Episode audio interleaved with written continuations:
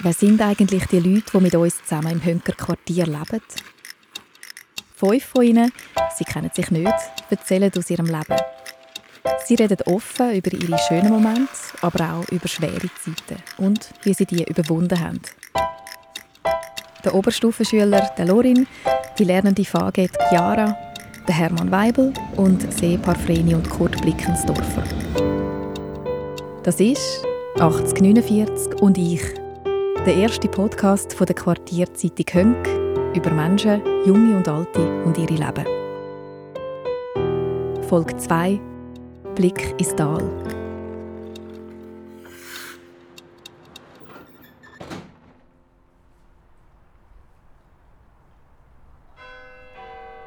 Es war so, dass es einen Bub hat in unserer ehemaligen Unterstufenklasse. Ja, und der ist halt wie so ein Anführer von der ganzen Klasse. Also er hat so ein bisschen die Klasse gelenkt, wie und wo und so. Und dann ist halt jeder mal so ein bisschen unter die Räder gekommen und ich dann halt auch mal. Aber die anderen sind eher so mal zwei Stunden und ich dann halt irgendwie eine Woche, zwei lang. Es hat angefangen vom Streich von Seifen in Trinkbecher rein tun bis zu der Schlägerei auf dem Pausenplatz. Also eigentlich über die, die ganze Line. Eben, es hat so Tage wo ich gedacht habe, ja, jetzt hört es dann endlich mal auf. Oder äh, dann hat es so Tage wo ich gar nicht mehr in die Schule gehen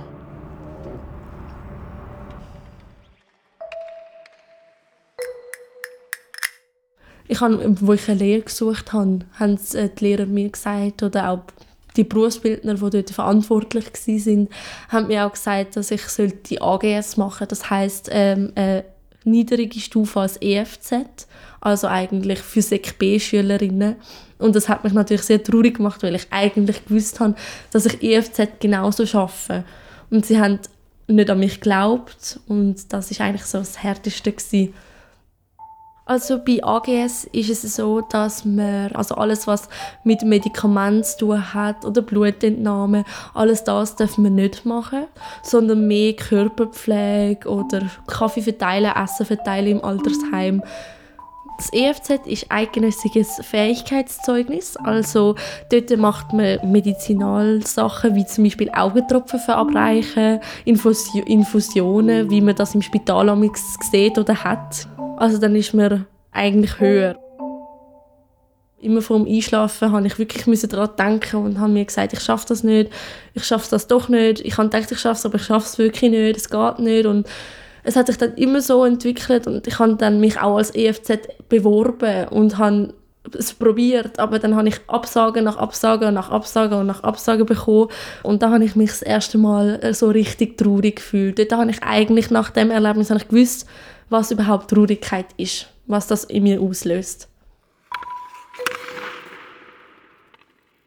Ich habe eigentlich mit vielen darüber geredet, mit meinen Eltern, mit dem Schulsozialarbeiter. Ja.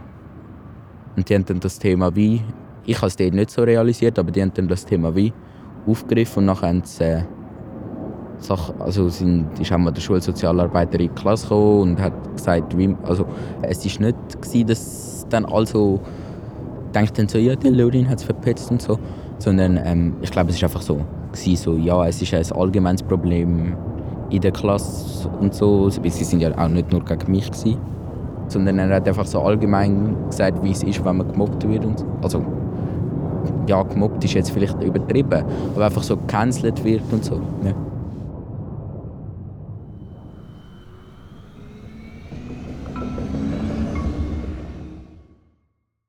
Wir haben zusammen ein Doppelzimmer gehabt, am 118. Wir sind äh, Corona beide positiv getestet worden, sind isoliert worden und sie hat sonst schon Lungenfibrose gehabt. Das ist eigentlich gerade die Hauptkrankheit und dann haben sie noch die Lungenmaschinen oder wieder angeschlossen und das war eine schwere Zeit. Gewesen. Das war wirklich eine schwere Zeit. Sie haben immer gehört und einfach abgegeben. Und dann ist, aber wir haben schon gewusst, sie hat selber gesagt, ich weiß, dass ich einmal an dem es war schwer am Schluss. Ich habe alles gemacht für sie. Ich habe sie duschen, ich habe sie gewaschen, ich habe die Haare geföhnt, ich habe einfach alles. Ich, nicht, ich meine mich nicht wegen dem, aber für mich war es selbstverständlich. Wenn ich es nicht mehr hätte können, hätte sie es vielleicht auch gemacht. Ja, am 14. Dezember ist sie da sind wir noch gekillt. Eben, da ist der Alfons auch mitgekommen. Da haben sie die runtergelesen, die gestorben sind. Und dann haben wir Kerzen bekommen. Eben mein Kollege, der sagt, wenn ich drinnen bin, ohne ihn, sagen sie, wo ist Ihr Lebenspartner oder Ding. Aber er ist 93 und ja, und wo der Ärztin kam, habe ich gesagt, komm ins Zimmer, komm, kommst du mir das Händchen haben. Am Schluss haben sie einfach gesagt, wenn sie noch mal will, haben sie sie noch mal gesehen, müssen sie jetzt kommen. Sandra, die Tochter. Und der Harry, und dann sind sie gekommen. Und dann hat Ruh gesagt, also meine Frau hat gesagt, könnt ihr in die Ferien, weil sie immer gekommen sind, wenn sie in die Ferien. Dann hat sie immer gesagt, nein, du gehst eigentlich jetzt in die Ferien. Und das war schwer. Also einen Schluck nehmen.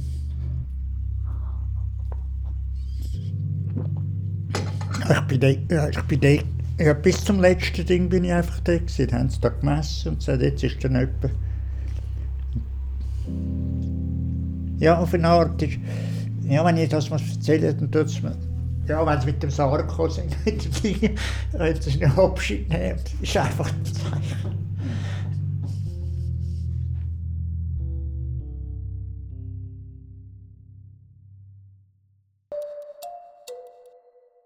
Äh, weißt du, nach mir ist ein Bub auf die Welt gekommen.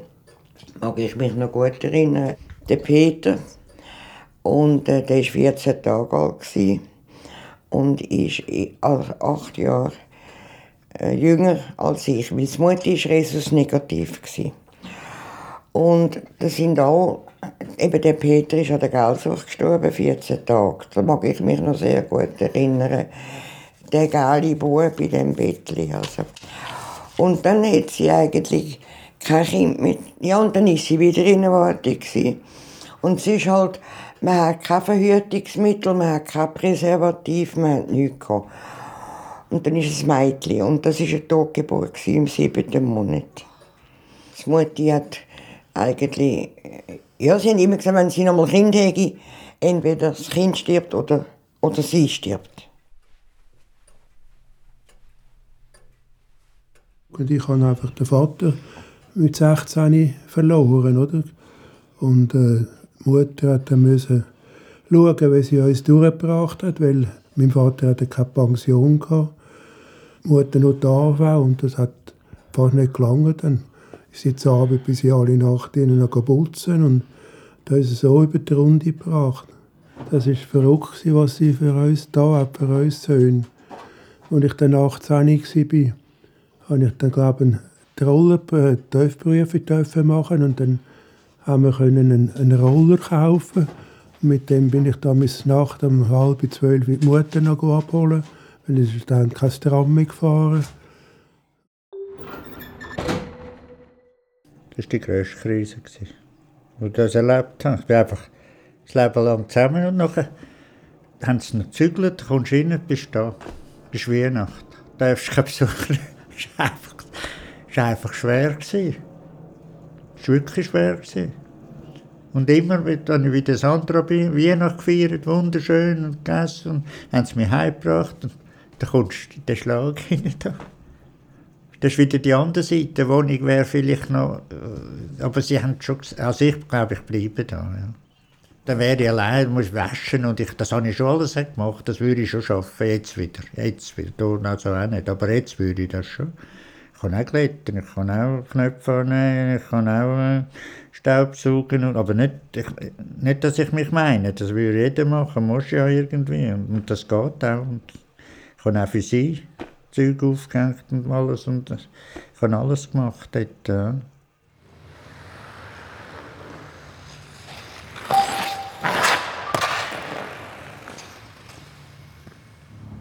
Zu meinem Geburtstag nachfeiern, sind wir in die, in die Stadt gegangen. Ich und meine drei Kollegen, wir waren das vierte. Gewesen. Und nachher eben, um Bellevue sind auch drei Jugendliche gekommen, haben uns 50 Grad und so. Und ich und ein Kollege sind dann weggelaufen und die anderen zwei haben, uns dann, haben sich dann noch mit denen unterhalten und so. Und nachher sind wir dort ins Café rein, weil ich, ich, hatte, ich hatte die Erfahrung schon mal gemacht, aber nicht so brutal, wie es dort war. Nachher ähm, sind sie mit den anderen zwei Kollegen ins Café und ähm, haben gesagt, so, ja, ich weiß genau, dass du Geld hast und gibst uns gescheit und so. Dann habe ich ihnen gesagt, schau, da haben die zwei Stutz und jetzt wir uns einfach in Ruhe. Nachher ähm, sind sie Richtung See wieder gelaufen und wir sind ins, ins 15. Tram eingestiegen. Und nachher kommen sie auf einmal zurück und rennen ins Tram rein. Und ich hatte eigentlich noch die Hoffnung, gehabt, dass die Tramtüre dann schon zugeht, aber es war dann doch nicht so. Gewesen. Also ich denke, ich habe Absagen bekommen, weil äh, wirklich es ist wie ein Stigma. SECB-Schülerinnen sind nicht gut. Das ist wie bei diesen äh, Stellen eingeprägt, dass dass sie denken, dass, also dass ZKB-Schülerinnen das nicht herkriegen, Medizinalsachen machen oder Augentropfen oder Medikamente richten und alles, dass sie das nicht herbekommen und das ist so eingeprägt, dass ähm, sie dir dann gerade eine Absage geben, dass sie denken, sie brauchen gute Noten. Vor allem mein Deutsch war eben nicht gut in der Schule, also ich hatte dort eine schlechte Note. Gehabt und Deutsch braucht man auch viel in der Spitex oder im Spital, zum Verlaufsbericht zu schreiben, also zum dokumentieren, wie es den Klienten gegangen ist und alles. Und genau, das sind eigentlich so, das ist der Grund, wieso ich Absage bekommen habe.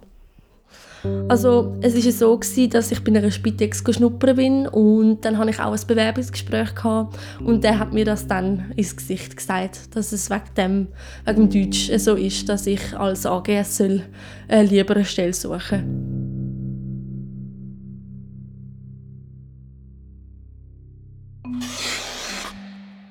Nachher ähm, sind wir an der nächsten Haltestelle ausgestiegen und dann haben sie gesagt so, ja, also jetzt geben wir uns Geld, sonst gibt es Böcks und so. Und ich will gar nicht wissen, was wir im Bauchtäschchen und so alles dabei haben.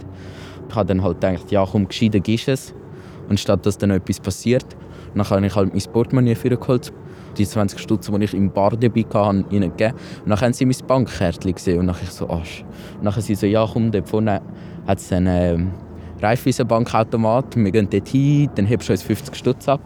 Und dann ist es nicht gegangen und dann ist der Bankautomat gesperrt worden. Dann sie so, ja, jetzt gibst du mir dein Bankkärtchen und den PIN. Und ich so, nein, nein, schau, jetzt warten wir noch mal schnell. Und ähm, nachher haben sie die 20 Stutz vom Bankautomat bekommen und sie sind wieder Richtung Stadt und wir sind dann heim. Aber eben 52 Jahre geheiratet.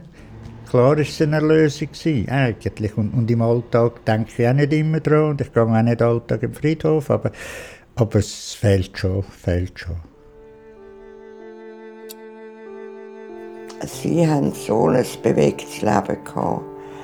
Mein Vater hat sich, sein Vater hat sehr ertrunken.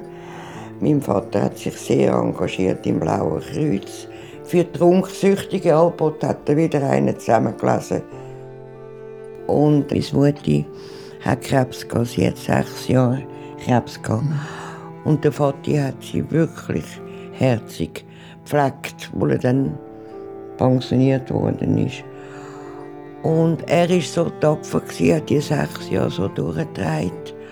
Und was Mutti nicht mehr war, hat, ja, äh, ist wie ihm einfach irgendwie. Depressiv, also ja, schwermütig. Und ist dann auch ist eine Zeit lang, also hat er in ein Heim, ist nicht mehr gegangen, die Heime und ist sogar noch in Burghölzli gelandet dann. Das ist ja dort einmal, Burghölzli ist ja bekannt gewesen, oder, für, für solche Fälle. Und äh, ja, das war eigentlich eine, eine schwere Zeit, die wir mitgemacht haben. Sehr. Mhm. Wir sind halt sehr viel Samstager mit den Kindern, die klein waren. Es war streng, wir haben Haushalt gemacht, wir haben vorgekocht, wir haben die Wäsche abgenommen. Und der Kurt war herrlich. Er hat so zu unserer Familie geschaut und mitgelebt. Und eben vielleicht durch das, dass er auch Schweres erlebt hat wegen dem Vater. Ich habe einfach gedacht, ich bin nicht der Einzige. Ich bin nicht, es sind ja so viele, in dieser Zeit sind etwa sieben, acht gestorben von da. Und, und das Leben ist einfach so, das, das, das weiß man. Nur wenn es einem selber bereicht. Ich bewundere die mehr, die nicht brüllen, die nicht, wo, wo können, wo sich, ich bewundere die mehr, oder die nicht Alltag auf den Friedhof gehen und so. Und ich finde, das ist einfacher. zum Brüllen und sagen, du, das ist verrückt und jetzt bin ich ganz allein und so. Ich wollte gleich leben. Ich bin auch noch ins Tessin, oder wie gesagt. Wir haben viele, viele schöne Sachen erlebt und eben zwischendurch auch wieder traurige Sachen.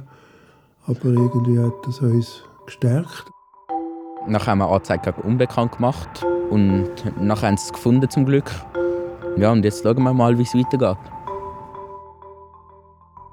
Und dann, dass ich es jetzt zum Glück trotzdem erreicht habe, dass ich eigentlich jemand von der Besten bin, sogar von der Klasse, das ist natürlich jetzt auch wieder dann das Schöne. Und jetzt das ist natürlich ganz neu. Da, da bin ich gerade ein anderer Mensch geworden. Ja, mit der Freundin, mit der Neuen. Wenn es runtergeht, geht es eben zum Glück meistens auch wieder rauf. Wie unsere fünf ihre Krisen wieder überwunden haben, hören wir in der nächsten Folge. Das ist 8049 und ich. Der erste Podcast von der Quartierzeitung Hönk über Menschen, Junge und Alte und ihre Leben. Der Podcast ist in Zusammenarbeit mit dem GZ Hönk entstanden, dank der Unterstützung von der Schmid-Wörner-Stiftung Hönk. Die Musik und Sounddesign sind von der Christina Baron. Produziert habe ich, Franziska Engelhardt, von der Podcast Schmidi. Alle Folgen finden Sie auf der Webseite vom Hönker und auf allen Podcast-Apps wie Apple Podcast oder Spotify.